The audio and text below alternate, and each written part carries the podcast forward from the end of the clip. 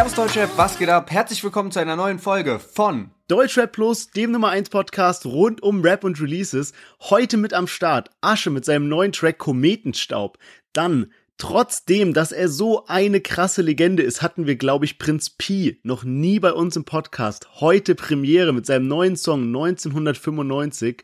Schwester Ever zusammen mit Bowser. Letzte Woche hatten wir es schon angekündigt. Danach eine überraschende Vierer-Kombination bestehend aus Cool Savage, Takt 32, Samra und Gringo. Und zu guter Letzt natürlich Bones MC mit Raf Kamora und Jizzes auf dem neuen Track Taxi. Ja, themenmäßig geht's heute um Tilo, bei dem eine heftige Drogenrazzia am Start war, so dass demnächst eventuell heißt Free Tilo. Bei Bösemann war das BKA wegen Mordverdacht sogar und es gibt von seiner Seite aus Forderungen gegen Arafat und zum allerersten Mal shootet Fat Comedy nun öffentlich gegen Samra. Es geht um die Ohrfeige gegen Oliver Pocher. All das heute in der Folge, also unbedingt dranbleiben und wir hören uns gleich nach dem Intro wieder.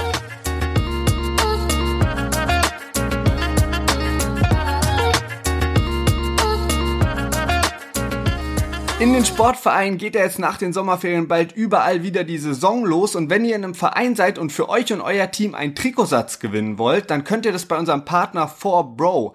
Was ihr dafür tun müsst, ihr müsst euch mit eurem Verein bei 4Bro anmelden und dann bei verschiedenen Challenges, unter anderem auf TikTok mitmachen, um so viele Bro-Points wie möglich zu sammeln. Alle Infos findet ihr dazu in der 4Bro App und jetzt viel Spaß mit der Folge.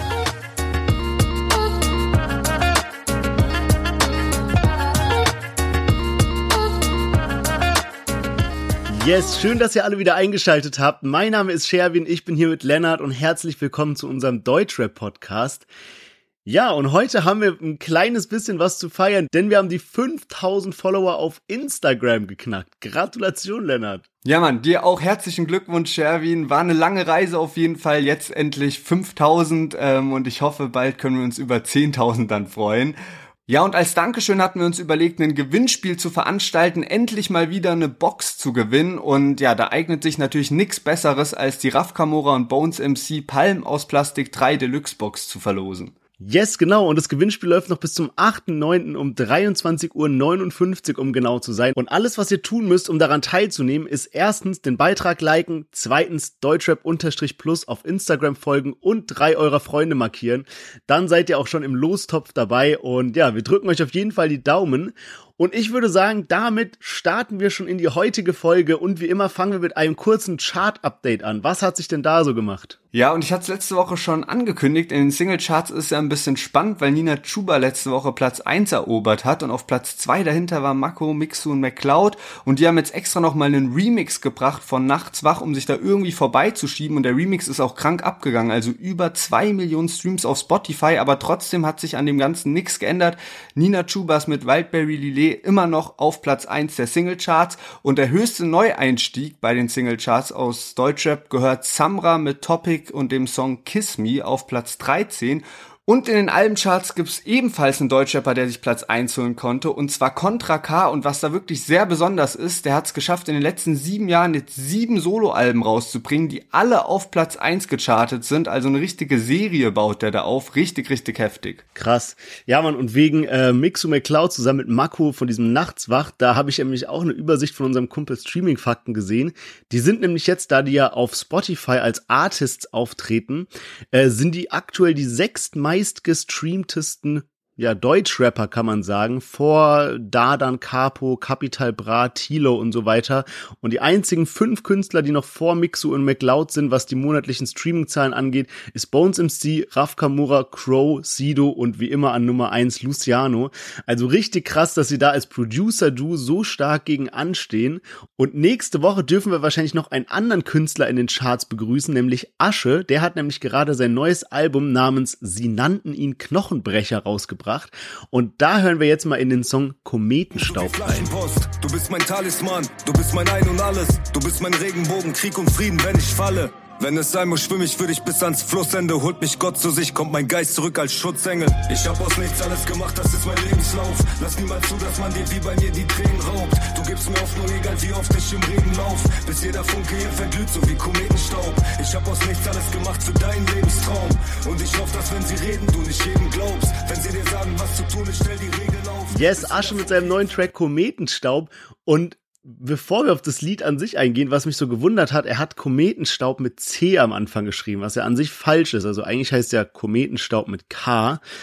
Und ich bin mir nicht ganz sicher, ob es Absicht war oder ob es ein Tippfehler war, weil wir hatten doch vor paar Wochen das irgendwie auf Asche seinem offiziellen ähm, äh, Tracklist von einem Album war irgendwie Kollega, also der Name falsch geschrieben und jetzt mit Kometenstaub auch wieder falsch geschrieben. Wobei, was man äh, bemerken muss, wenn man jetzt zum Beispiel Kometenstaub mit K, also die richtige Schreibweise googelt, dann kommt alles Mögliche zu Kometen und so weiter.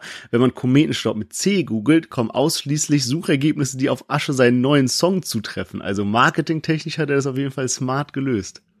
Ja, auf jeden Fall. Und damals der Musikpreis, den es zu gewinnen gab, Komet, der wurde ja auch tatsächlich mit C geschrieben. Ich habe das gerade jetzt probiert, ein bisschen zu googeln und ähm, habe dabei jetzt meine Probleme. Das wird sich auch die nächsten Monate vorziehen, weil ich ja in Italien jetzt bin im Auslandssemester und wenn ich da jetzt Komet eingebe, kommt da natürlich irgendwie eine komplett andere äh, Website am Start. Ähm, das heißt, das wird sich jetzt in den nächsten Monaten so ein bisschen vorziehen.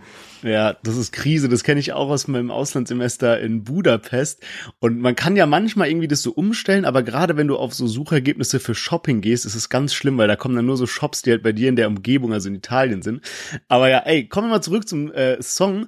Ähm, ich fand es nämlich krass, weil irgendwie ist es komplett an mir vorbeigegangen, dass Asche einfach eine neunjährige Tochter hat, für die er diesen Song geschrieben hat.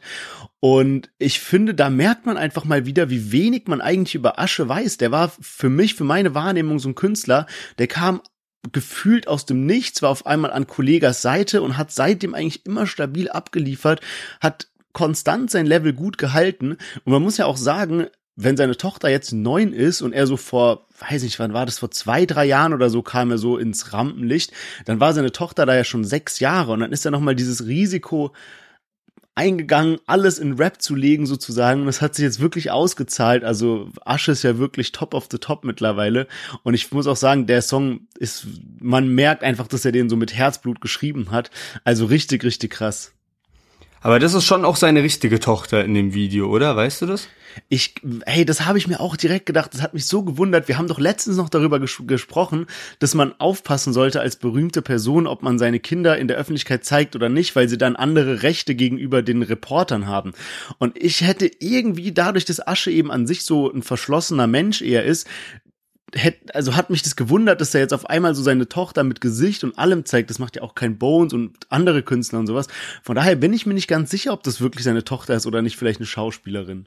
Ich meine, in vielen Stellen sieht man sie auch so mit OP-Maske, aber trotzdem hat es mich auch so gewundert, man hat sie ja auch ganz gesehen so, ähm, weil das irgendwie auch nicht so zu Asche passt, auch so mit der Vergangenheit, mit dem Mois-Beef und sowas, was da halt so ging, so um so Herkunft und alles mögliche. Irgendwie nehme ich halt Asche einfach so insgesamt so mehr als jemanden war, der so probiert halt dann Rap und halt alles, was so familiär ist, ein bisschen mehr so zu trennen eigentlich und ähm, das nicht so in den Vordergrund sowas zu stellen, sondern dass halt so seine Kunst irgendwie im Vordergrund steht. Deswegen würde es mich auch wundern. Ich habe jetzt auch ein bisschen in sein neues äh, Soloalbum reingehört. Das ist ja ein Doppelalbum und ähm, da waren echt eigentlich nice Tracks am Start. Also auch das Feature mit PA Sports gefällt mir ziemlich gut. Wir hatten ja auch schon gerade so das Feed mit Genetik auch schon im Podcast mit dabei und der hat er auf jeden Fall abgeliefert meiner Meinung nach.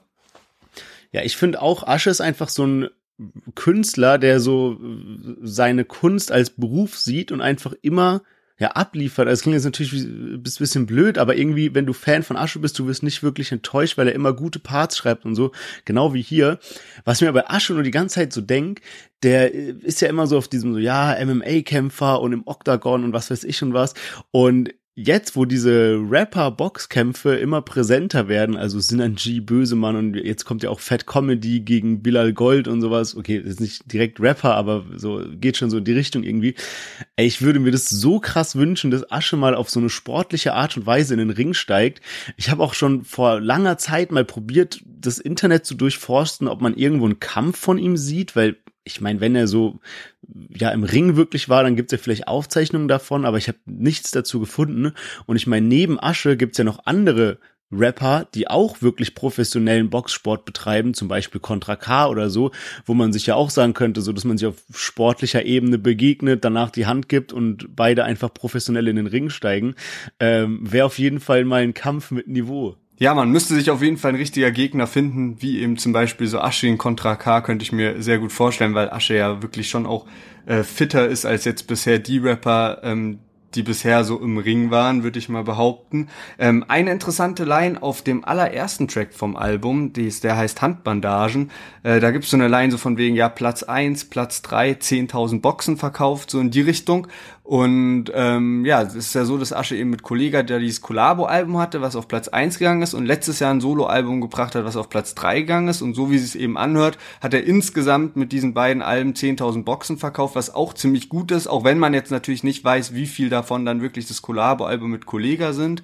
Aber an sich denke ich, ist die Zahl eigentlich ganz gut, weil halt so eine, ja, so eine kleine, aber feine Fanbase auch hat. Das habe ich auch in einem Kommentar gelesen, dass einer meinte so, ich glaube, das war unter so einem aktuellen Interview, ähm, dass einer meinte, das ist halt ja, einerseits wünscht der Asche so den großen Erfolg und Millionen Streams und alles drum und dran. Andererseits findet das auch gut, dass es einfach so eine kleine eingeschworene Fanbase gibt, die ja einfach ähnliche Charaktere auch mit sich bringt und halt nicht ganz so Mainstream ist. Ja, safe. Und das sehe ich eigentlich ehrlich, to be honest. Also es gibt manche Künstler, die einfach dadurch, dass sie nicht diesen übertriebenen Mainstream-Hype haben, einfach ein anderes Level an krassen Lines halten können. Und das trifft eigentlich auch sehr gut auf den nächsten Künstler zu. Ich hatte es schon im Intro erwähnt, wir hatten ihn noch nie mit dabei, obwohl er schon so lange im Game ist, so viele Erfolge feiern konnte und auch eine so große und loyale Fanbase mitbringt.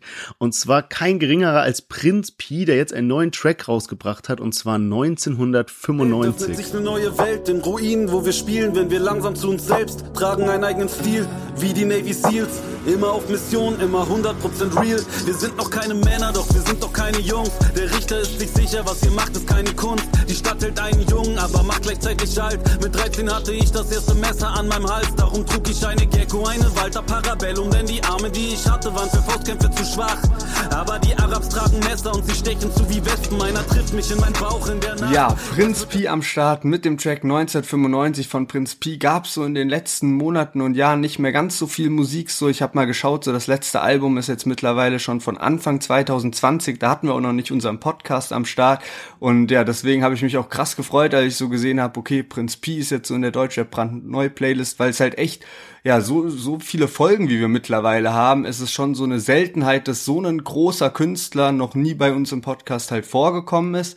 Und ja, deswegen umso nicer, dass wir ihn jetzt mal mit reinnehmen können und umso mehr freut mich dann auch, dass das halt einfach so ein krass starker Track ist. Also ich muss sagen, ich bin kein Prinz P-Fan jemals gewesen. Also ich habe nicht viel seine Musik gehört und hab, muss auch so vor, ja, keine Ahnung, so vor zehn Jahren, wenn ich mir das angehört habe, das war irgendwie nichts für mich. Ich konnte irgendwie mit der Stimme nicht so viel anfangen und ähm, muss aber auch sagen, dass da krass lyrische Sachen halt dabei waren und wirklich so geil emotionale Lieder auch. Also er hat zum Beispiel auch so ein Lied, wo er eben um den Unfall von seiner äh, Frau und von der Mutter von seinem Kind rappt und das ist halt einfach krass, wie er das halt so rüberbringt. Und ähm, jetzt bei dem Lied 1995, also wirklich heftig auch. Und ich muss sagen, ich komme gut auch mit der Stimme jetzt auf dem Beat klar und da gehen einfach so viele Emotionen mit. Das ist wirklich nice, wie man so diesen Schmerz auch so bisschen raushört und auch so diese ganze Stimmung, die damit vermittelt wird, wie er eben über seine Kindheit und über seine Jugend rappt. Und da sind so interessante Facts auch mit dabei. Also er schafft es einfach wirklich eins zu eins, diese Atmosphäre rüberzubringen und in so über fünf Minuten ist man voll in so einem Film gefesselt. Ja, Mann, ey, und du hattest eben erwähnt, so kein Prinz Pi-Fan oder sowas zu sein. Ich habe auch darüber nachgedacht und ich muss ehrlicherweise sagen, es gibt einen Unterschied, ob ich einen Künstler kenne und mich dazu entscheide, kein Fan zu sein oder ob ich einfach noch nie wirklich was davon gehört habe. Und das klingt jetzt so voll dumm, dadurch, dass wir einen deutscher Podcast haben, aber irgendwie gingen die Lieder sowas von an mir vorbei. Er ist ja auch nicht jetzt in diesem Mainstream-Rap-Kosmos, hat irgendwie jede Woche Beef mit irgendjemanden und dadurch habe ich irgendwie noch nie wirklich ein Lied von Prinz Pi gehört. Tatsächlich war das erste Video äh, von Prinz Pi, was ich komplett von vorne vorne bis hinten gesehen habe von Architectural Digest. Das ist so ein YouTube-Channel, die so fancy Häuser und Wohnungen zeigen und sowas und halt so ein bisschen so Interior-Stuff.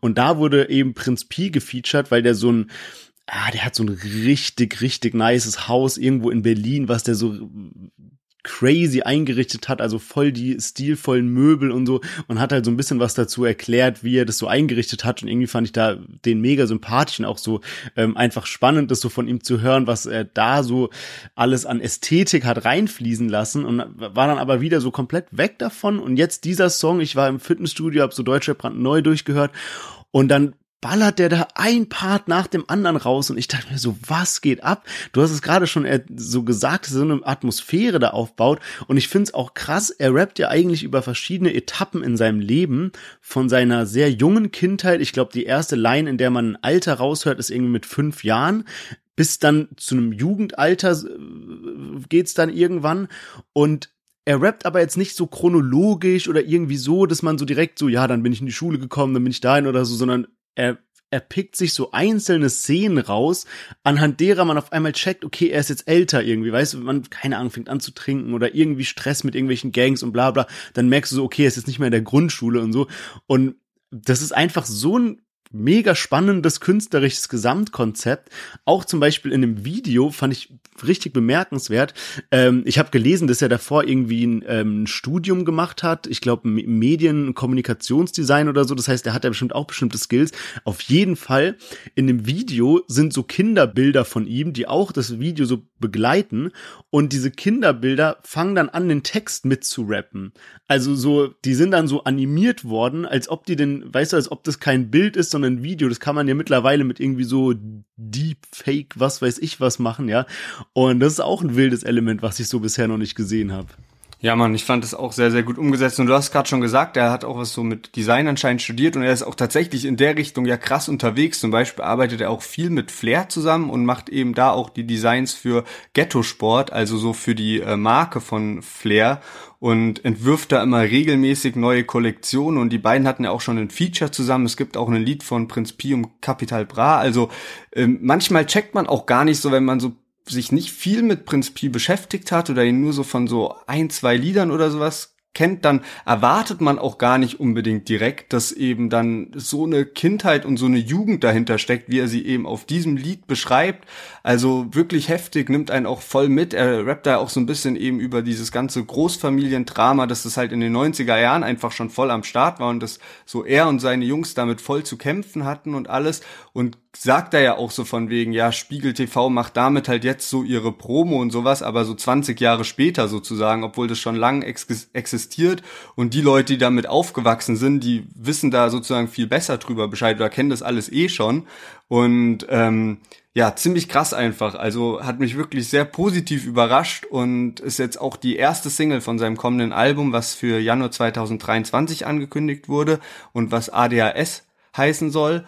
Und ähm, auch wenn ich so die Kommentare durchlese, lese ich so raus, dass ein paar Prinz Pi-Fans auch in den letzten Jahren nicht mehr so ganz zufrieden waren mit der Musik von Prinz Pi oder es einfach nicht mehr die so ganz gecatcht hat und dass er jetzt auf jeden Fall mit dem Track anscheinend einige wieder abgeholt hat und äh, die gar nicht damit gerechnet hätten, nochmal so krass gecatcht zu werden.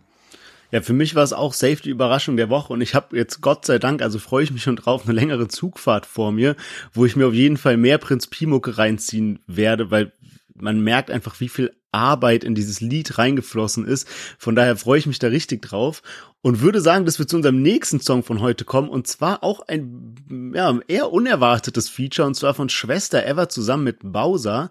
Der Track heißt Mach kein Film. Kette und kannst nicht mal Miete zahlen. Mama macht Kette aus Eis mit Alias Namen. Glaub mir, wenn ich sag, mein Leben war ein Tarantino-Thriller. Kachis waren undankbar, doch ich ernährte viele Münder. Viel hat sich geändert, aber wenn du noch mal Filme schiebst, verkauf ich deinen Arsch in der Rotlichtindustrie. Wenn du noch mal Filme mit mir machst, dann verkauf ich auf der Straße dein Arsch. Ja ja. Ich hoffe, du hast verstanden, was ich sage, Sohn, denn ich sag's nicht zweimal. Ja, ja. Vom FFM bis nach West-Berlin. Geld ist auf der Straße. Ja, Schwester Ever Feed Bowser, das gab's so auch noch nicht. Der Track heißt Mach kein Film und letzte Woche hatten wir den schon angekündigt. Ich hatte das da echt so kurz vor der Aufnahme gesehen. Krass, die beiden bringen jetzt eine Single raus und war irgendwie so kurz von dem Gedanken voll gehypt und dachte dann auch so, ey, nice, ähm, ja, mal schauen, was da jetzt bei rumkommt. Im Endeffekt ist da jetzt nicht mal ein Video dazu erschienen, ist jetzt auch nicht so tragisch, Aber äh, insgesamt muss ich dann doch sagen, dass ich sehr enttäuscht bin von dem Lied. Also ich kann damit wirklich relativ wenig anfangen. Ich finde den Beat irgendwie, also ist gar nicht meins, finde ich sehr, sehr nervig. Ich finde leider auch die Hook von Bowser, finde ich schwach und Bowser kann eigentlich so krasse Hooks machen und auch Schwester Evers Parts, die sind, also die finde ich sind noch das Beste am Lied und ich weiß nicht, ich habe das Gefühl, die werden einfach vom Beat runtergezogen, weil die Parts an sich wären, glaube ich, geil auf einem anderen Beat und es kann sogar sein, dass Bowsers Hook nice wäre auf einem anderen Beat, aber der Beat gefällt mir irgendwie gar nicht so in der Kombination und ich finde eigentlich Schwester Ever, Bowser, das könnte eigentlich ein richtiger Hit werden oder richtiges Brett werden. Ja, man ist mega witzig, weil ich habe mir einfach so genau dieselben Punkte aufgeschrieben. Also was soll ich anderes sagen? Natürlich, man hätte mega Brett erwartet und es hätte auch so gut gepasst, wenn man sich diese harten In-Your-Face Schwester Ever Parts vorstellt und dann so eine melodische, bisschen äh, abgespacede Bowser Hook oder sowas. Und das, was, was dann am Ende rauskam, war einfach irgendwie so ein halbgares Ding. Also ich kann mich nur anschließen, Schwester Evers Parts sind nice, aber das Gesamtkonzept ist so weiß ich nicht, es ist so Rap auf 60 Prozent und deswegen zieht es halt dann auch diese Parts runter. Und ich habe mir auch gedacht, guck mal, Bowser, der hat ja eigentlich so mit viel Tamtam, -Tam, äh, hat er gesagt, okay, er zieht sich jetzt aus der Rap-Welt zurück dann war er doch wieder da, irgendwie auf einzelnen Songs, hat angefangen mit sowas wie Madonna zum Beispiel, mit Apache, was ja übel der Hit war. Und dann dachte ich so, okay, fair, so du bist als, sagen wir mal jetzt so Solo-Künstler, irgendwie hast du dich zurückgezogen, du machst dein Künstlermanagement und so weiter, aber für so paar Brecher-Songs kommst du wieder zurück. Und dann hat er jetzt, äh, letztens hat er irgendwie dieses eine Projekt, wo er so Piano gespielt hat, also ein Song und sowas. Der ist dann aber, to be honest, auch nicht so gut angekommen. Und dann hat er jetzt so öfter mal so so, so halbe Sachen gemacht, weißt du, so irgendwie so ein Song, der voll an dir vorbeigegangen ist, wo er irgendwie Feature-Gast auf einem Song war, wo gar keine Videoauskopplung war, man kennt den Künstler auch kaum, dann war er auf irgendeinem so äh, Techno-Song kurz vertreten und so und jetzt das mit Schwester Ever, wo ich mir so denke, okay, jemand wie Bowser, der solche Hits hat, wie Was du Liebe nennst oder also noch und nöcher Hits hat, ja, so, der muss doch wissen, in dem Moment, wo er diesen Song hört und dann weiß, okay, ich mache auch kein Musikvideo dazu, dann weiß er ja, okay, das Ding, das wird jetzt kein Hit. Das wird irgend so ein Song, den werden wahrscheinlich ein paar Leute hören und das war's. Der wird in Vergessenheit geraten, pipapo. Da macht's doch mehr Sinn, entweder zu sagen, okay, ich bleib straight bei meiner Entscheidung und zieh mich zurück aus dem Rap-Game oder ich komme dann richtig wieder zurück auf dem Qualitätslevel, was meine Fans gewohnt sind und mache vielleicht ein Album oder sowas und mach aber richtig Welle. Aber dieses Zwischending irgendwie check ich gar nicht und macht mich als Fan auch nicht wirklich glücklich. Also kann es nicht ganz nachvollziehen, diese Entscheidung. Ja, ich weiß halt nicht ganz genau, wie viel Einfluss da er dann so auf das äh, Letzte, was du gesagt hast, ähm, hat, weil, also kann ja seine Schwester Eva sagt so, yo, ich bring irgendwann im Herbst halt mein Album raus und ich hätte dich gern als, gerne als Feature-Partner mit drauf und er sagt so, ja klar, kein Ding. Und dann sagt sie halt so, ja, ich würde es gerne als Single rausbringen. Oder weißt du so, das Management denkt dann so, ja, okay, das passt gut in den Promoplan, lass da eine Single draus machen, egal ob jetzt Video oder nicht. Und dann hat er halt nicht mehr so viel Einfluss auf das Release-Datum sozusagen. Und vielleicht kommt er ja im Oktober oder so zurück und danach wäre dann erst das Album erschienen, so ungefähr. Also das ist ja nicht, manchmal liegen ja Songs auch einfach so für mehrere Monate rum, weil sich dann wirklich so die Alben von Künstlern verschieben und so weiter und so fort. Aber ich weiß schon, was du so im Generellen natürlich meinst. Ich find's auch schade bei Bowser, weil der halt schon seit Ewigkeiten wirklich so ist. Der bringt manchmal halt wirklich so krasse Lieder einfach raus. Und dann manchmal ist es leider echt irgendwie so ein bisschen Trash und selbst halt so bei Kombos wie jetzt, wo du eigentlich denkst, das kann wirklich, das kann ein geiles Feature werden. Ich frage mich halt auch, ob die so zusammen ins Studio jetzt gegangen sind oder ob das halt eher sowas war, so von wegen, ja, schick mal einen Part oder schick mal eine Hook rüber. Weil eigentlich könnte ich mir halt gut vorstellen, dass die beiden, wenn die im Studio sind, dann auch krank was abliefern, so, wenn man da halt so Studio-Session draus macht und alles mögliche, aber das Lied hört sich jetzt vielleicht dann doch eher für mich so an, als wäre das so bisschen über ja, keine Ahnung, so über WhatsApp gelaufen, so dass man irgendwie kommuniziert und so, ja, hier ist der Beat, mach mal was draus. Aber bevor wir jetzt zur nächsten krassen Kollabo kommen, wenn es euch bis hierhin gefallen hat, drückt gerne mal auf Abonnieren, egal wo ihr uns zuhört und jetzt auch schon zu Cool Savage, Takt 32, Samra, Gringo mit dem Track Check. Viva la raza, Dicker macht auf Spanisch, aber Araber. Spliffe, Himmel wird zum Spektrum, leg mich auf die Wiese, seh das Universum. Vom Untergrund bis in die Top 10. Check, wir bringen den Dreck in deine Poptanks. Check, werd nie müde, diese Stimme wie ein Gütesiegel. Wir sind Rappers auf die Knochen. Check, vom Untergrund bis in die Top Ten. Check, wir bringen den Dreck in deine Poptanks. Check, werd nie müde, diese Stimme wie ein Gütesiegel. Wir sind Rappers auf die Knochen.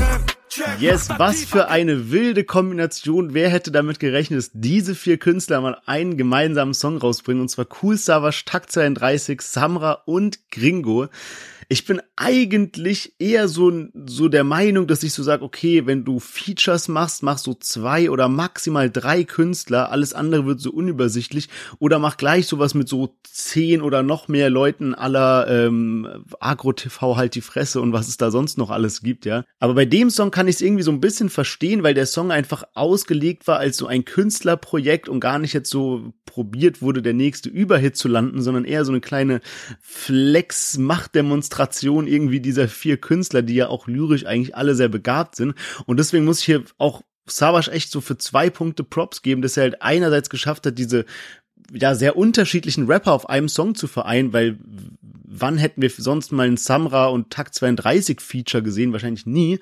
Und auch, dass Cool Savage es irgendwie schafft, obwohl er so lange schon im Rap-Game ist, sich immer neu zu erfinden und auch nicht so krampfhaft an diesem alten Deutschrap festhält, sondern sich eben auf neue Künstler einlässt, was er jetzt zum Beispiel mit einem Samra-Feature, finde ich, übel gezeigt hat. Also wirklich Respekt für diese Sachen. Ja, und vor allem stört es mich jetzt auch bei dem Lied nicht unbedingt, dass da jetzt vier Künstler drauf sind, weil es ja jetzt so, dass Cool Savage Takt 32 da gemeinsam eben an ihrer EP arbeiten und sozusagen eben sich gemeinsam halt Features picken und ähm, deswegen sehr, sehr nice, dass Savage da wahrscheinlich auch bisschen so seine Connections spielen lassen hat und man eben direkt Samra, Kringo mit drauf hat oder äh, ja, Tag 32 hat halt auch einen heftigen Part einfach am Anfang, wo er wieder drauf eingeht, für wie viele Leute er Ghostwriter ist, so dass man manchmal auch gar nicht weiß, mit wem hat denn jetzt Takt auch alles so äh, Kontakt so. Also vielleicht ist es ja gar nicht Savage, der da alle Leute vereint hat, sondern vielleicht auch Takt, weil der einfach in der Musikindustrie da so krass unterwegs ist ähm, und ja, ich finde halt sowas, es hat auch immer so ein Potenzial halt zum Scheitern, weil je mehr Künstler drauf sind, desto schwieriger ist es so, die Styles zu verbinden miteinander. Aber hier, die haben es einfach so unfassbar gut gemacht. Also es hat mich auch wirklich überrascht einfach, wie heftig der Track ist, weil halt einfach, ey, Takt gibt so Gas am Anfang direkt mit seinem Part und dann Samra auch. Das ist ja wirklich so, das Gegenteil von seiner Single letzte Woche, was er jetzt hier abliefert. So würde ich ihn einfach gern die ganze Zeit rappen hören, mit so viel Aggressivität in der Stimme und so einem heftigen Flow und ähm, wirklich sehr, sehr nice. Und auch Kringo muss ich wirklich loben, weil bei dem ist er wirklich in letzter Zeit so ein bisschen, ja, keine Ahnung, so die Solo-Sachen liefen nicht mehr ganz so gut und der hat ja schon öfter mal gezeigt, dass er auch krass sein kann, wenn er eben auf solchen Tracks mit vielen Künstlern unterwegs ist. Da gab's ja damals diese Nummer eben mit Trettmann, Jizzes und UFO, die so richtig, richtig gut lief. Und also das ist eigentlich schon untertrieben so. Also das war ja wirklich damals einfach ein Hit. Und auch hier, finde ich, hat Kringo so einen starken Part abgeliefert. Der hat da Lines dabei, wo man so, auch wenn Kringo meistens nur Wörter aneinander reiht, da hört man richtig so, was ihn so bedrückt und alles. Also fand ich wirklich sehr, sehr nice und dann auch nochmal so ein kleiner Gegensatz halt zu den anderen Parts, weil es eben nicht ganz so hektisch gerappt ist, sondern so ein bisschen, ja, die Luft rausnimmt. Also sehr, sehr stark insgesamt. Ja, man, Gringo passt da echt gut rein. Irgendwie, der lockert das Ganze so ein bisschen auf und kann mich da nur anschließen. Ich finde, alle haben krass abgeliefert. Auch Takt hatte so einen richtig niceen Part mit drin, wo er irgendwie so rappt. Qualität und Style war bei euch Nuttensöhnen niemals Prio. Deine Mucke passt zu dem Rabattcode in deiner Insta-Bio. Also so voll nice. Und das einzige Mal, wo ich so ein bisschen so, mir so dachte so, ah, warum, warum, warum, war so, als so Samra angefangen hat. Also es kommt ja erst Takt 32. Der hat richtig gut abgeliefert. Dann kommt Gringo, der auch auf seinen Part wirklich top geflowt hat. Dann kommt Samra auch richtig nice rein. Also der rappt einen richtig stabilen Part und dann macht er so diesen, denn ich bleib locker auf weißem Nike Jogger. Und ich denke mir so, ah, Junge, wie oft habe ich diesen Part schon gehört? Aber all good. Also es war jetzt wirklich eher so scherzhaft gemeint. Der Song ist wirklich top und ähm, ja, auch cool. Savage Part war richtig stark. Ja, Samra hat jetzt auch angekündigt, dass er ähm, noch das eine oder andere Feature mit äh, anderen Berliner Rappern am Start hat. Also mit Flair soll ein Feature kommen, da ist auch schon eine Hörprobe online und auch mit Alpagan. Auf den Track bin ich auf jeden Fall gespannt, weil zwischen denen gab es auch paar Differenzen in den letzten Jahren, die hat man jetzt beiseite gelegt. Also bin ich auch sehr, sehr hyped drauf, wann man die dann hören wird. Und äh, Samra arbeitet ja gerade auch an einem Album. Wirklich, also Kiss Me hat mich jetzt auch überrascht, wie krass der Song abging. Also einfach auf Platz 13 in den Charts, weil ich habe dann nochmal so das Video Video abgecheckt auf YouTube und das hat wirklich gleich viele Dislikes wie Likes. Plus die Leute, die es halt gefeiert haben, haben es dann wahrscheinlich wirklich tot gestreamt. Und ähm, ja, die, die alten Samra-Fans konnten halt damit dann gar nichts anfangen und haben deswegen halt auch direkt den Dislike-Button geklickt. Aber gut, heute ist wirklich echt auch der Tag von größeren Kollaborationen. Die nächste ist jetzt nicht ganz so überraschend gekommen. Bones, Raff und Jizzes haben sich zusammengetan und den Track Taxi released. Die Welt. Beats kommen nicht in die High Kick und da trifft dich Kind. Deine Beats stehen noch immer, sie ist Kaliber. Und mein Gesicht bleibt für immer wie auf Adier. Lieber Gott und Selassie. Lass mich nicht werden, so wie Kanye. Unterwegs spielt nachts wie ein Taxi. Keiner schläft, hellwach wie ein Asi. Mein Block, kein Job, aber Schlagkrieg. White Crocodile, Wodka auf Party. Unterwegs spielt nachts auf viel Räder. Ja, Bones MC und Raf Kamora mit ihrer dritten Single zu Palm aus Plastik 3 und sie haben sich mal wieder Jizzes dazu geholt und den Track Taxi released. Wir hatten es auch schon angekündigt jetzt, dass der Song kommen wird und er äh, ist ja auch auf einem Sample drauf, eben dieses Crazy Frog Sample, also ein legendäres Lied auch einfach, was voll die Kindheitserinnerungen ähm, weckt und ähm, ja, heftiges Video am Start auch dazu. Also würde ich jetzt sagen, auch von allen drei Videos zur Promophase ist das auf jeden Fall das krasseste. Ähm, deswegen Props an der Stelle auch mal wieder an Shao Casado, der leistet da echt ganze Arbeit. Und ich habe mich halt so ein bisschen gefragt, wieso, ob so dieses Sample an sich, ob das so perfekt umgesetzt ist oder noch nicht, weil einerseits finde ich so vom Beat her sehr, sehr krass umgesetzt, so ich finde es nice, weil es es hat halt so ein bisschen die Melodie drin, aber es hat auch trotzdem noch so was eigenes mit dabei, so dass man nicht so diese direkte Verknüpfung hat. Aber andererseits glaube ich einfach auch, dass es sehr schwer ist, auf diesen Beat zu rappen und das hört man manchmal meiner Meinung nach raus. Und deswegen bin ich mir nicht so, sicher, ob man nicht hätte noch mal irgendwie so von den Parts her und allem noch mal mehr hätte rausholen können, dass es noch ein krasserer Hit wird? Ja, ich habe mir diese Frage auch gestellt und ich habe hier auch so eine Notiz aufgeschrieben, ähm, dass irgendwie diese, diese Beats von 187 Straßenbande so ein krankes Qualitätslevel haben. Ich finde irgendwie, wenn ich das jetzt vergleiche mit anderen Songs, die wir heute dabei hatten, da war überall der Text gut und der Beat war auch passabel so, aber bei 187 ist es einfach so outstanding, wie perfekt diese einzelnen Töne in dem Lied gewählt wurden, wie schön der Klang davon ist und wie gut es so miteinander harmoniert. Also wirklich 187 Beats sind einfach anderes Qualitätslevel irgendwie, richtig krass. Und um deine Frage zu beantworten, ich habe mir das auch gedacht, also wurde dieses Sample von Crazy Frog optimal verwendet. Und ich würde die Frage so beantworten. Ich habe das gehört, dass, äh, diese kurzen Ausschnitt, den sie da veröffentlicht hatten, und ich dachte, es wird jetzt so ein Hit, so eine Hitsingle, wie Palm aus Plastik oder sowas, wo dieses Crazy Frog so im Refrain ist und voll darauf gerimt wird und weiß, es soll so, so wirklich diesen Crazy Frog Beat wiedergeben. Das haben sie jetzt aber nicht gemacht, sondern der Beat ist ja während den Parts so im Hintergrund und es wird eigentlich straight durchgerappt. Und dann dachte ich erst so, hm, okay, ich hätte mich vielleicht ein bisschen mehr gefreut, wenn es jetzt so ein hitmäßiges Ding wäre, was bisschen so tanzbarer ist, bisschen mehr Sommerhit ist. Aber andererseits fände ich es dann auch billiger, wenn sie einfach diesen Beat genommen hätten und den Refrain eingebaut. Und deswegen finde ich, haben sie es gut umgesetzt, weil sie es eben nicht auf die billige Art und Weise gemacht haben, sondern einfach so während den Parts im Hintergrund laufen lassen, so dass man da so einen gewissen äh, Wiedererkennungscharakter hat, aber trotzdem jetzt nicht so in your face crazy Frog nachgemacht haben. Also für mich äh, wirklich gut. Äh, Video hast du auch schon angesprochen, wirklich nice. Äh, ich finde es auch sehr cool, dass ähm, Bones gerade so viele Fragerunden macht auf Instagram. Dadurch kommt er einem einfach so ein bisschen, ähm, ja, so ein bisschen nahbarer irgendwie, wenn man ihn so zu allem Möglichen fragen kann. Ja, und natürlich auch wieder äh, guter Move, so kurz vorm Release dann gibt's natürlich viele Newsseiten, unter anderem natürlich auch uns, die dann darüber posten und alles. Also er hat sich ja echt zu allem Möglichen geäußert, ähm, auch zu Paschanim zum Beispiel. Da hat er so preisgegeben, dass er den für einen Feature angefragt hat, aber Paschanim abgelehnt hat. Also auch sehr krass, hätte ich mir heftig vorgestellt irgendwie. Bones und äh, Paschanim, das hätte wahrscheinlich alle Streaming-Rekorde gebrochen für dieses Jahr. Also ziemlich heftig. Ich weißt du, wo ich mich gerade noch so schwer tue?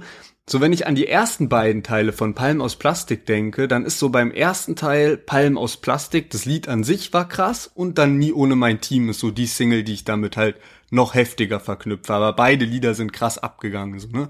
Beim zweiten Teil war es, finde ich, so eindeutig 500 PS, so, das war einfach so der Überhit. Und jetzt bei dem Teil kann ich gar nicht sagen, ich habe das Gefühl, dass so alle drei Lieder, die rausgekommen sind, so auf einem Level sind und es jetzt nicht so eine Single gab, die so alles zerstört hat, aber auch keine gab, die so schwächer als die anderen wirklich waren. So wenn jetzt zum Beispiel Blaues Licht, was ja letztes Jahr rauskam auf dem Raff-Album, wenn das jetzt so die Single für Palm aus Plastik 3 gewesen wäre, dann wäre so klar, okay, das war der Hit.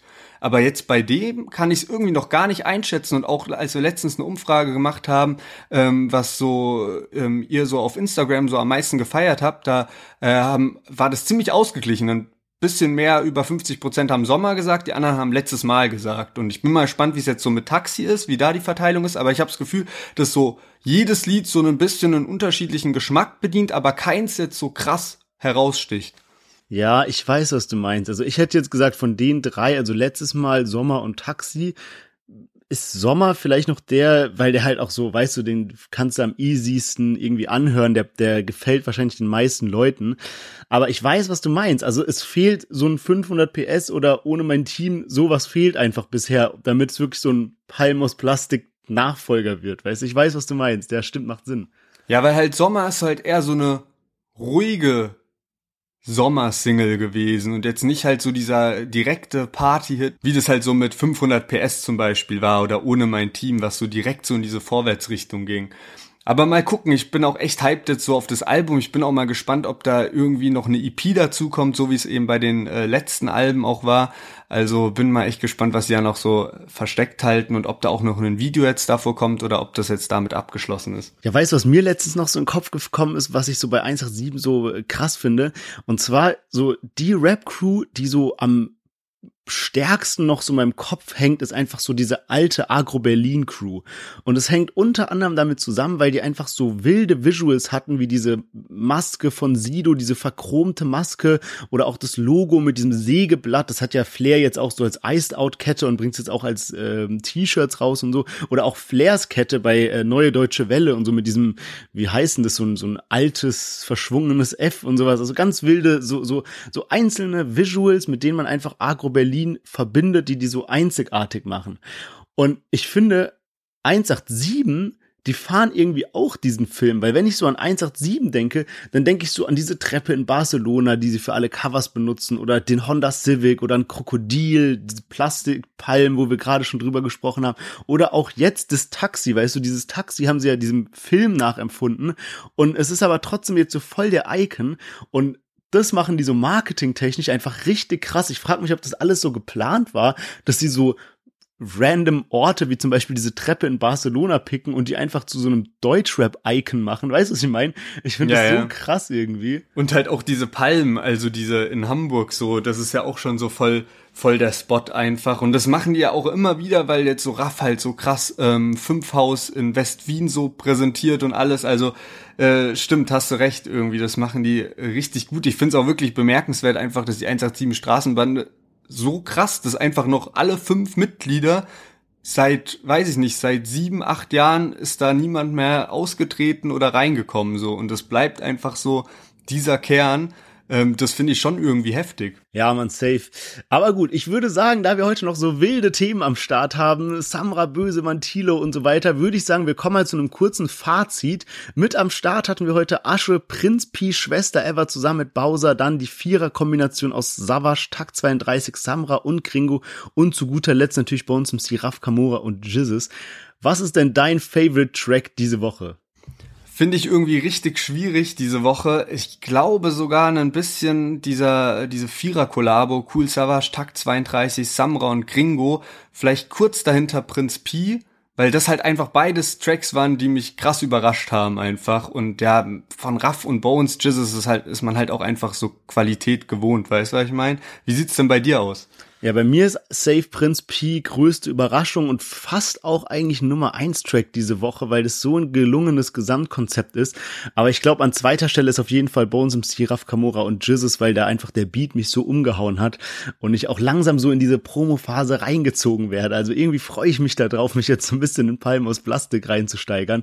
Aber im Großen und Ganzen wirklich eine stabile Woche dieses Mal. Und bevor wir zu den Themen kommen, mal wieder ein kurzes Update von unserem Partner Amuse, die natürlich auch diese Folge danken dankenswerterweise unterstützt haben. Letzte Woche hatten wir ja den Gründer Phil bei uns im Interview und es haben auch wirklich viele Leute daraufhin was geschrieben. Das heißt, auch falls ihr Feedback habt, schickt es uns gerne. Und falls durch dieses Interview jetzt euer Interesse daran geweckt wurde, der Marketplace, wo man diese Sammelkarten kaufen kann, der ist bereits eröffnet. Das Game wird bald released und bald äh, kann man das auch spielen dann. Aber man kann sich bereits die Karten holen. Dazu verlinken wir euch was unter dieser Folge und falls ihr Bock darauf habt, dann checkt das auf jeden Fall mal ab. Wenn ihr Fragen habt, könnt ihr uns auch jederzeit schreiben. Und damit starten wir rein in die Themen dieser Woche und wir fangen an mit Tilo. Ja, Tilo, wo soll ich hier anfangen? Mit Tilo haben wir schon oft drüber berichtet, dass er irgendwie auf Entzug war und dann doch nicht und dann wieder und man weiß gar nicht mehr genau, was gerade Sache ist, ob er jetzt irgendwie ähm, ja gerade auf Drogen verzichtet oder doch nicht. Anscheinend ist es aktuell nicht der Fall, denn er hat auf ähm, Twitter gepostet, äh, Bullen haben ganze Bude auf Kopf gestellt, bin mehr als ge Punkt, Punkt, Punkt. Und dann hat er auf Englisch geschrieben, they found Xans Weed Lean Oxycodon 50k Bargeld und dann so ein Waffen-Emoji, also dass die quasi auch Waffen gefunden haben. Ein zweites Handy und er hat dann auch gleichzeitig seine Nummer, also seine Privatnummer veröffentlicht und hat dazu aufgefordert, diese Nummer anzurufen, damit die Polizei beim Durchforsten, ja, es schwierig hat, da an was ranzukommen, wenn die Nummer die ganze Zeit klingelt. Ähm, er hat dann auch noch auf dem zweiten Post geschrieben, bald Free T-Low, also so darauf angelehnt, dass er eventuell in den Knast muss. Und ich meine, wenn diese ganzen Sachen stimmen, also wenn die Polizei seine Bude auf den Kopf gestellt hat und äh, irgendwie hier verschiedenste Drogen gefunden hat, äh, Waffen gefunden haben soll und sowas, ist nicht unwahrscheinlich, ne? Also bei so einer, wir wissen natürlich nicht, was die Menge ist, aber alleine die, ähm, die, die, die verschiedenen Arten an Drogen, die sie gefunden haben, ähm, lässt ja schon darauf schließen, dass die da ordentlich ähm, was eingepackt haben. Und das wäre natürlich krass, wenn jetzt Tilos Karriere schon so schnell eine Pause erfährt, weil er in den Knast muss. Ja, ich kann es mir irgendwie aber auch nicht ganz so vorstellen. Er hat auch ein bisschen wieder äh, relativiert, oder was heißt relativiert, aber so, wenn man seinen Twitter-Grind sich da ein bisschen durchliest, hat er nachgeschrieben, ich hoffe, dass es ein Joke bleibt, lol, aber hab King King Anwalt, das wird schon alles. Ähm, also, ja, bin mal gespannt, wie das, wie, was das so für eine Wendung nimmt oder auch nicht. Weil du auch gesagt hast, so, man weiß gerade im Moment gar nicht, ist er jetzt auf Entzug oder doch nicht so. Wenn man so sein Twitter liest, scheint er auf jeden Fall wild unterwegs zu sein. So, da ist auch ein Tweet dabei, wo einfach nur so getitelt wurde, Drogentour. Und der nächste Tweet dann so, fuck, me and Severin haben nicht geschlafen die Nacht. Das wird ganz wild heute Abend on stage. Also, ähm, ja, Tilo ist wirklich äh, richtiges Rockstar-Life, was der da im Moment führt.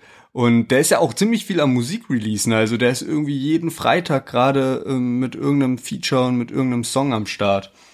Ja, genau. Es gibt ja irgendwie noch diese Lit Kids, was ja so eine, auch so eine, so eine Rap-Crew ist, zu der er halt gehört. Und die haben jetzt irgendwie gerade noch was released und auch eine Tour gehabt, die so halb parallel zu seinen eigenen Solo-Auftritten lief. Ähm, und da ist er eben jetzt auch gerade krass vertreten. Ähm, ja, also auf jeden Fall wild, was da abgeht. Ja, übrigens, du hattest vorhin schon erwähnt, diese Insta-Story von Bones. Bones hat ja auch gegen Tilo was gesagt. Und zwar irgendwie so von wegen, da war die Frage ja Meinung zu Tilo. Und Bones hatte geschrieben, ähm, heute hier, morgen weg und ähm, hat dann aber diese Story relativ schnell wieder gelöscht. Also keine Ahnung, wie man Bones dazu bringt, eine Story zu löschen. Aber das macht Bones tatsächlich mit allen möglichen Fragerunden. Der, der jetzt, du hast ja schon gesagt, der hat mehrere Fragerunden am Start gehabt und der hat wirklich da jede Fragerunde einfach dann nach einer gewissen Zeit einfach alles wieder gelöscht. Das heißt, man muss da immer schnell sein mit Screenshots, wenn man da dazu Postings machen will. Und das war jetzt wirklich schon mehrmals so. Tilo hat ja sogar darauf reagiert, was du gerade gesagt hast. Ähm, also er hatte dann auch so einen äh, Post gemacht von wegen, wo er das einfach nochmal so ein bisschen zitiert hat und sich drüber lustig gemacht hat, was Bones gesagt hat mit diesem Jahr heute hier, morgen weg. Und äh, Bones hat ja auch tatsächlich richtig zahlreiche ähm, Leute dann immer, wo dann so gefragt haben, ja, kommt Feature mit dem und dem, kommt Feature mit Farid Bang, hat Bones halt zu allem so nein, nein, nein geschrieben. Und äh, Farid Bang hat daraufhin dann auch reagiert und es so nicht auf sich sitzen lassen und dann ähm, selbst halt so einen Screenshot gepostet von einem Chatverlauf zwischen Bones und ihm, wo er so geschrieben hat, so ja, ich würde niemals mit dir ein Feature machen. Und da fand ich auch ganz interessant, dass man noch gesehen hat, dass die auf jeden Fall davor auch schon mal Kontakt hatten. Ja, das hat mich auch krass überrascht. Vielleicht noch letzter Punkt zu dieser, zu dieser Fragerundengeschichte. Und zwar hat ja bei ganz vielen Leuten dann gesagt, ja, nein, kein Feature kommt, ja. Und zum Beispiel bei äh, vergangenen Palm aus Plastikalben, da war immer irgendwie Trettmann drauf, Contra K, Hannibal, Maxwell und so weiter. Und irgendwie hat er jetzt bei übel vielen Künstlern verneint, dass sie mit dabei sind, unter anderem halt Trettmann. Und wenn man mal so guckt, ich glaube, da, sind, da sollen jetzt zwei Features drauf sein auf dem Album, abgesehen von Bones und Raff. Und eins davon ist ja schon Jizzes. Also, ähm, weiß ich nicht. Also irgendwie oftmals waren so diese Songs mit Trettmann schon geil. Also fehlt irgendwie ein bisschen. Ja, und auch mit Maxwell. Also ich finde, das ist eh so ein krasses Trio irgendwie. Das müsste eigentlich safe mit am Start sein. Aber deswegen sage ich, also vielleicht kommt ja noch eine EP irgendwie, die halt im Moment noch nicht angekündigt ist und wo dann halt Features mit drauf sind, weil mit Trettmann war das zum Beispiel ja auch mal so, dass der dann eben auf einer EP noch mit am Start ist. Mal gucken, was da kommt. Aber von Bösemann gibt's ja auch noch einiges zu berichten, was es so mit der Polizei da zu tun gab. Yes, genau. Und zu Bösemann haben wir sogar gleich ja zwei Themen mitgebracht. Eine eher kürzer kann ich mal kurz berichten. Und zwar hat äh, Bösemann eben vor kurzem was gepostet, dass das Bundeskriminalamt gegen ihn ermittelt wegen Paragraph 211. Und Paragraph 211 ist eben Mord. Also ähm, keine Ahnung, was da so abgeht. Äh, Würde mich mal interessieren, dahinter die Kulissen zu gucken und zu fragen, warum die denn wegen Mord ermitteln. Also da muss ja irgendwas vorgefallen sein. Das andere Thema bezieht sich jetzt auf ähm, auf ja auf äh, Bösemann in Bezug zu Arafat Abu Chaka und das hat mich auch verwundert. Und zwar ist es so, Bösemann ähm, hat, äh, ich glaube, letzten Monat hat er zwei neue Künstler gesigned, unter anderem Bero Bass. Und Bero Bass, ähm, wer den nicht kennt, der war damals zusammen mit einem anderen Künstler noch, OJ Kingpin heißt der, waren die eben so eine, so eine Rap-Crew, die hießen La Honda. Das ist jetzt wichtig für das, was gleich kommt, ja. Und La Honda, also diese Rap-Crew, hat sich so ein bisschen im Dunstkreis von Echo Fresh und so weiter bewegt. Wie gesagt, jetzt wurde Bero Bass gesigned. Und Bero Bass war jetzt in einem Livestream zusammen mit Bösemann. Und dann hat Bösemann ihn eben so ein bisschen gefragt, meinte so, ja, ähm, erzähl mal, was war denn damals los, so mit Bushido, mit Arafat und so weiter, was ist da passiert? Und Bero Bass erzählt dann eben, dass es damals so war, dass anscheinend Arafat La Honda, also das Rap-Duo, sein wollte. Und dazu sind dann auch Arafat und Bushido nach Köln gekommen, haben sich mit denen getroffen, haben das quasi so abgemacht. Und daraufhin haben dann die beiden Rapper von La Honda äh, Videos gedreht, Fotos gemacht und also ein komplettes Album geliefert. Und er nennt es dann immer so den, den äh, silbernen Koffer. Also wahrscheinlich war das irgendwie, vielleicht war es wirklich ein Koffer, wo halt irgendwie das Album mit den ganzen Sachen drin war und vielleicht äh, Sticks mit Videos und was weiß ich was. Und hat es halt irgendwie an Arafat übergeben. Also sie haben sich getroffen, er hat ihm diesen Koffer Koffer gegeben, wo der ganze Stuff drin war. Und daraufhin ist aber nichts passiert. Also Arafat hat es nicht wirklich irgendwie veröffentlicht oder so und Bero Bass ist eben auf diesen Kosten von, also in Höhe von 70.000 Euro sitzen geblieben. Und ja, dieses Geld fordert er jetzt eben von Arafat ein und sagt so, yo, was geht da ab? Und hat es eben dann öffentlich in diesem äh, Livestream zusammen mit Bösemann gedroppt. Und ja, wild, was da irgendwie so ein bisschen jetzt so behind the scenes mäßig rauskommt, äh, wie Arafat und auch Bushido da noch in so andere Sachen verstrickt waren.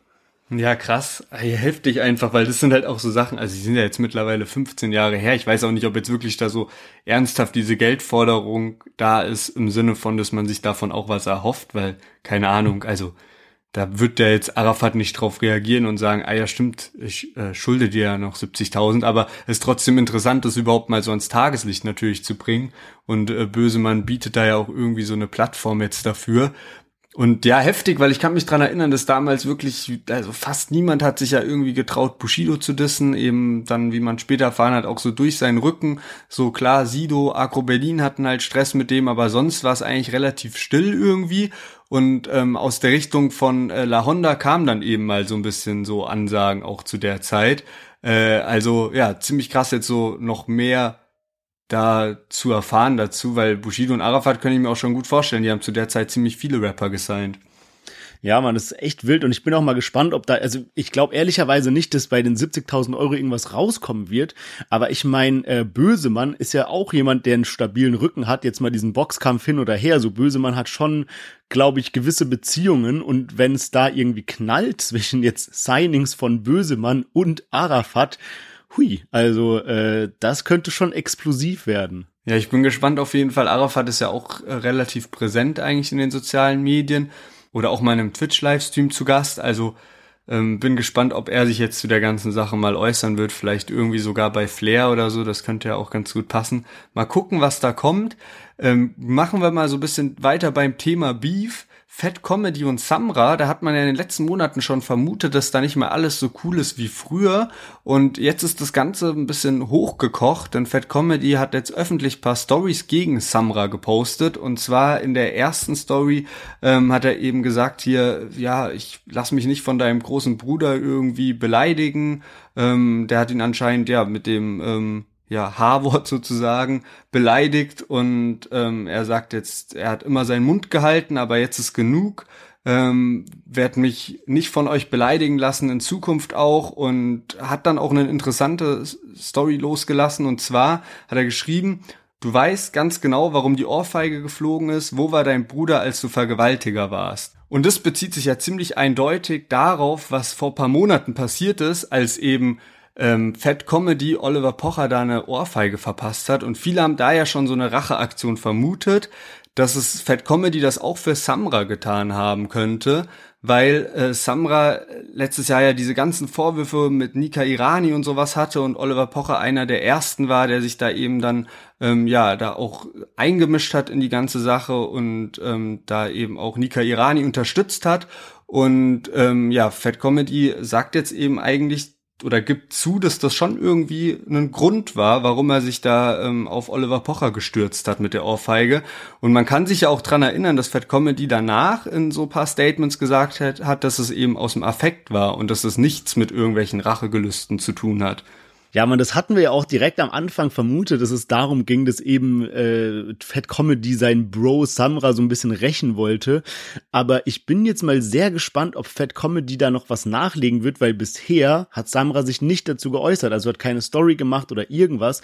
Und anscheinend soll da ja schon irgendwas vorgefallen sein. Ich frage mich halt, ob Samra sich dazu äußern wird, weil er gerade so in der Promo-Phase ist.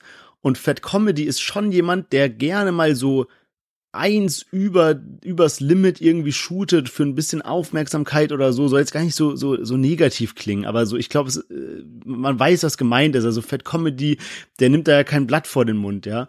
Und ähm, deswegen bin ich gespannt, ob Samra darauf überhaupt eingehen wird oder sich da einfach jetzt gekonnt zurückhält und die Sache im Sand verlaufen lässt. Ja, vor allem also Fat Comedy hat ja wirklich eigentlich fast nichts mehr zu verlieren. Bei dem ist auch jeden zweiten Tag irgendwie sein Instagram-Account gelöscht. Das war jetzt auch nach den Stories wieder so.